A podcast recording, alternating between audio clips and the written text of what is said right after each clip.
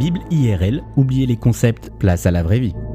Bonjour à tous, vous vous en souvenez sûrement, il y a 10 ans, au large de la Toscane, le naufrage du Costa Concordia faisait 32 morts. Dix ans après la tragédie, Manusala Bora, un des survivants du naufrage, a enfin obtenu réparation pour le préjudice subi après un combat judiciaire des plus difficiles. Et voilà ce qu'il a déclaré à la presse. C'était comme David contre Goliath, mais je n'ai rien lâché, j'ai voulu m'extirper de ma condition de victime et faire respecter mes droits. C'était David contre Goliath. Même si vous n'êtes pas très familier avec la Bible, vous devez forcément connaître cette expression qui fait référence à une histoire que l'on retrouve en 1 Samuel au chapitre 17.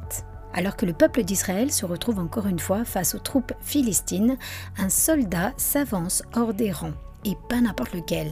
Il s'appelle Goliath, un géant, un Shaquille des temps anciens. La Bible nous dit que Goliath avait un casque et des jambières de bronze ainsi qu'une cuirasse en écaille qui pesait près de 60 kg. Il portait en bandoulière un sabre de bronze et une lance dont la pointe de fer pesait 7 kg. Et voilà que Goliath se met à lancer un défi au peuple d'Israël et leur crie Choisissez parmi vous un homme et qu'il m'affronte en combat singulier.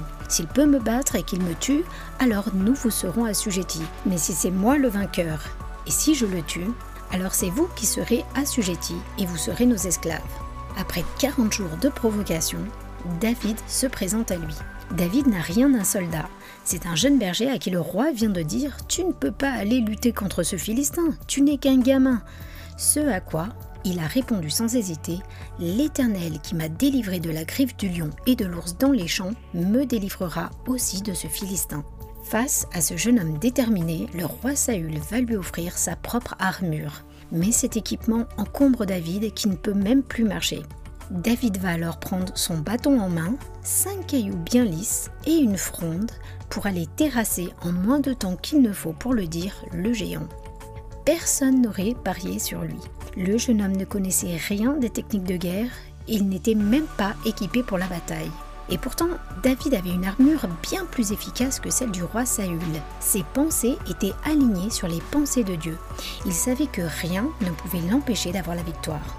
Pour aller au combat, David a su faire preuve de discernement et s'est débarrassé de tout ce qui l'empêchait d'atteindre sa victoire, c'est-à-dire cette armure censée le protéger, cet héritage de ses pères que tout le monde s'attendait logiquement à le voir porter.